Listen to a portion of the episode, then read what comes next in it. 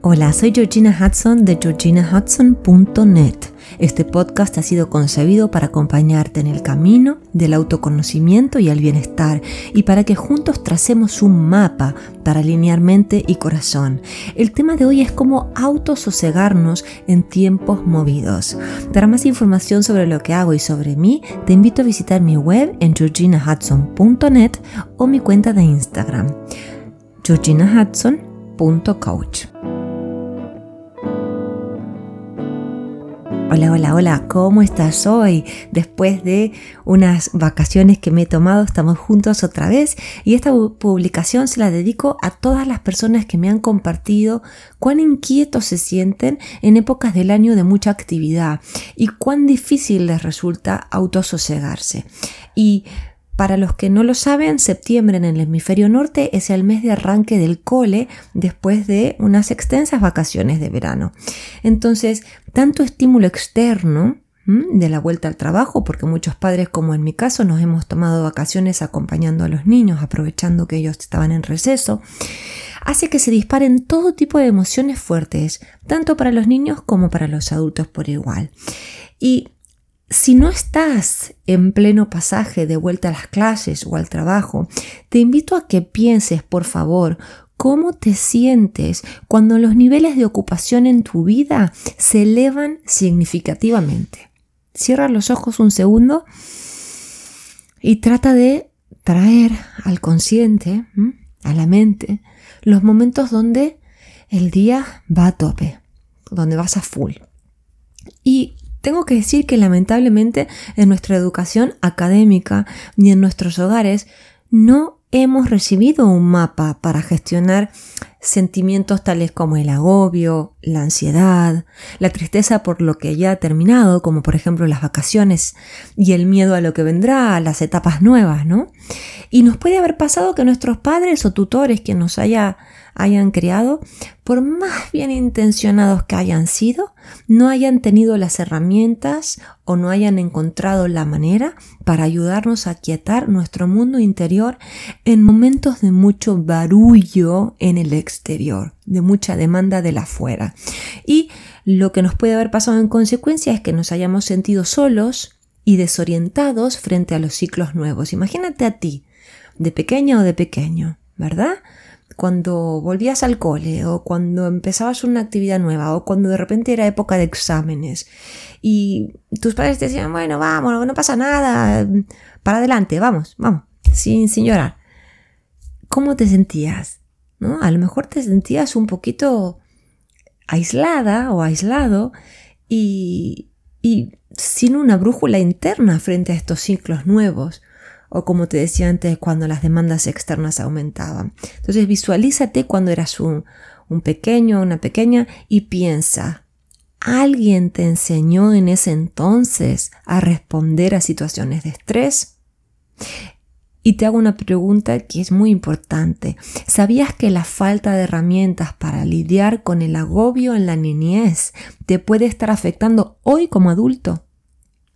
Las transiciones de una fase a otra, y por esto me refiero tanto a recomenzar ciclos, como en el caso de la vuelta al cole, la vuelta al trabajo, como a la activación de tiempos más movidos, que de repente tienes más trabajo eh, en tus tareas cotidianas o que los niños tienen que empezar más cosas o tiempos de exámenes, como te decía antes. Esto, estas fases requieren de mucha energía, de mucha convicción, de mucho discernimiento y también de nuestra acción.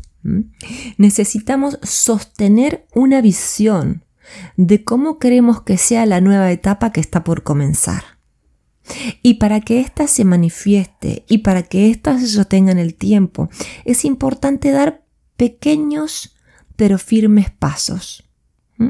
Y esto es muy importante porque muchas veces sentimos que porque las demandas son tan grandes tenemos que ir a tope, a tontas y a locas, como se dice, ¿no? Pero si no respetamos nuestros tiempos internos eh, y terminamos corriendo, como acabo de decir, vamos a sentirnos exhaustos y hasta quemados nada más empezar. Por eso es, es necesario diseñar nuestras acciones conscientemente un día a la vez Y con esto me refería al discernimiento. Y también el discernimiento está en el jugo entre el equilibrio entre hacer y descansar, entre tomarnos las cosas con seriedad y reírnos un poco por todo. ¿no? Hay, que, hay que aprender a hacer eso. Hay una enseñanza muy, muy sabia del maestro Zen Thich Nhat Hanh que falleció hace pocos meses, que te va a ayudar mucho cuando te sientas desbordada o desbordado. Piensa en una madre que está en la cocina y que de repente escucha los gritos de su bebé. ¿Qué hace? Cierra los ojos. Imagínate en esa situación, una madre o un padre. Eh, Han habla de una madre. ¿Qué te parece que hace la madre? Lo deja todo y va a consolar al niño o a la niña. Cuando la madre abraza a su bebé, su energía la calma o lo calma. La propuesta entonces que te estoy haciendo es hacer lo mismo contigo misma o contigo mismo. Fíjate cómo lo vamos a hacer. Lo vamos a hacer en tres pasos. Primero que todo, pausa, como la madre que escucha que su hijo o su hija llora, porque hay un espacio de sabiduría que se encuentra solo en los intervalos. El ajetreo de nuestro yo adulto nos vuelve más impulsivos y reactivos. Así que tenemos que evitar eso, porque eso nos saca sabiduría. La meditación, la contemplación, la fe, una taza de té o café a solas, disfrutando de cada sorbito, todo ayuda a reencontrarnos. Entonces, aprendemos a pausar. Luego, punto número dos, cuidemos nuestras necesidades y deseos más profundos como la madre lo hace con su bebé. En lo personal, en los momentos de muchísima actividad, necesito un tiempo a solas para mí a diario. Necesito retirarme de la tribu donde me encuentro, de mi familia, de, mis actividades. Necesito estar sola. Lo que a mí más me funciona, como he mencionado muchas veces, es la meditación, pero a otros les hará bien equilibrar sus tareas con la acción, por ejemplo, con el baile, el ejercicio físico o algún hobby. Pero por favor, haz más de lo que te gusta y lo que te nutre. Y luego, prodiguémonos la energía que le ofrece la madre a su bebé. A mí me gusta mucho en esta historia, ¿no? Esto de que la energía de la madre sosiega al bebé. Entonces tratémonos a nosotros con afabilidad, paciencia y amor. Solemos ser muy exigentes y despiadados con nosotros mismos. Empecemos a ponernos de nuestro lado y verás cómo cambiará tu vida cuando te empieces a tratar bien. Simplemente estate atenta o atento a tu diálogo interno y cómo te tratas. Y cambia el machaque por frases de amor, por tratarte bien, con, con gratitud incluso por todo lo que haces por ti muchas veces de forma exagerada. En psicología, el proceso de reparenting, eh, parent en inglés significa padre o madre, y está traducido un poco mm, raramente como proceso de reparentación. Es como recriarnos, una cosa así. Este proceso nos invita a tratarnos a nosotros mismos como lo haría un padre o una madre llenos de amor y compasión por nosotros los hijos. Recuerda que siempre puedes ofrecerte los cuidados que te hubiera gustado haber recibido. Y esto no se trata de culpar a nuestros padres o tutores, sino de tener una mirada comprensiva con lo que pudieron hacer y a partir de ese entendimiento poder empezar a recriarnos y a tratarnos con el mayor afecto del mundo. ¿Mm?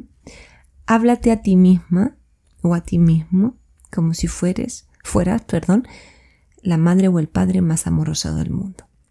O ambos. Y luego existe otra cosa muy importante, sobre todo en el budismo, pero yo no soy budista, pero me gusta mucho la filosofía, que es el autocuidado consciente. El autocuidado consciente es el camino de la sanación a través de la cual accedemos y desarrollamos una voz interior amorosa que puede asistir nuestro mundo emocional con ternura. Este también nos va a ayudar a responder a nuestros pensamientos con discernimiento, como decía más más arriba, antes, hace unos minutos. La amistad radical con uno mismo, como dice la queridísima monja tibetana Pema Chodron, nos ayuda a calmarnos hasta encontrar el paréntesis donde podemos responder a lo que nos acontece con mayor calma y sabiduría entonces es hacernos amigos de nosotros mismos también. Entonces tenemos dos procesos también ahí, la reparentación, como te dije, y el autocuidado consciente. Entonces, la próxima vez que te encuentres abrumándote por todo lo que tienes que hacer, que es totalmente normal, no es para que te des con un látigo, pregúntate, ¿qué me diría el padre o la madre más sabia o más sabio y cariñoso cariñosa del mundo? ¿Y qué le diría yo a alguien que quiero mucho, un amigo una amiga, si estuviera en mi lugar. Cuando aprendemos a autocalmarnos, si empieza a abrir un enorme espacio interior donde vamos a encontrar las respuestas más sensatas a nuestras preguntas más urgentes. Y por último, recuerda algo que a mí me ha ayudado mucho por haber sido una perfeccionista serial, como lo he compartido muchas veces aquí y también en mi cuenta de Instagram. Recuerda siempre dar lo mejor y luego soltar y confiar. Lo importante es dar lo mejor, soltar y confiar. ¿Mm? Se necesita fe en nosotros o en algo superior, lo que tú quieras, en el universo. Y me gustaría cerrar con la oración de la serenidad, que nos enseña mucho, que te la digo ahora. Concédeme la serenidad para aceptar las cosas que no puedo cambiar concédeme valor para cambiar aquellas cosas que puedo. Y concédeme sabiduría para reconocer la diferencia entre lo que puedo cambiar y lo que no. Y esto te lo puedes decir a ti misma o a ti mismo, a tu yo más sabio, se lo puedes decir al universo o a un ser superior que, en el que creas. Espero que este podcast te haya traído sosiego, si conoces a alguien que lo esté necesitando, ayúdala o ayúdalo invitándolo a suscribirse. Es una simple manera muy efectiva de ayudarnos los unos a los otros. Y también los que hacemos este podcast te agradecemos tu recomendación y evaluación en cualquiera de las plataformas que nos estés escuchando, sea por suscripción, Apple Podcast, Spotify. Eso nos hace más visible y nos motiva a ofrecer este material gratuito cada semana. Te mando un fuerte abrazo y hasta la semana que viene.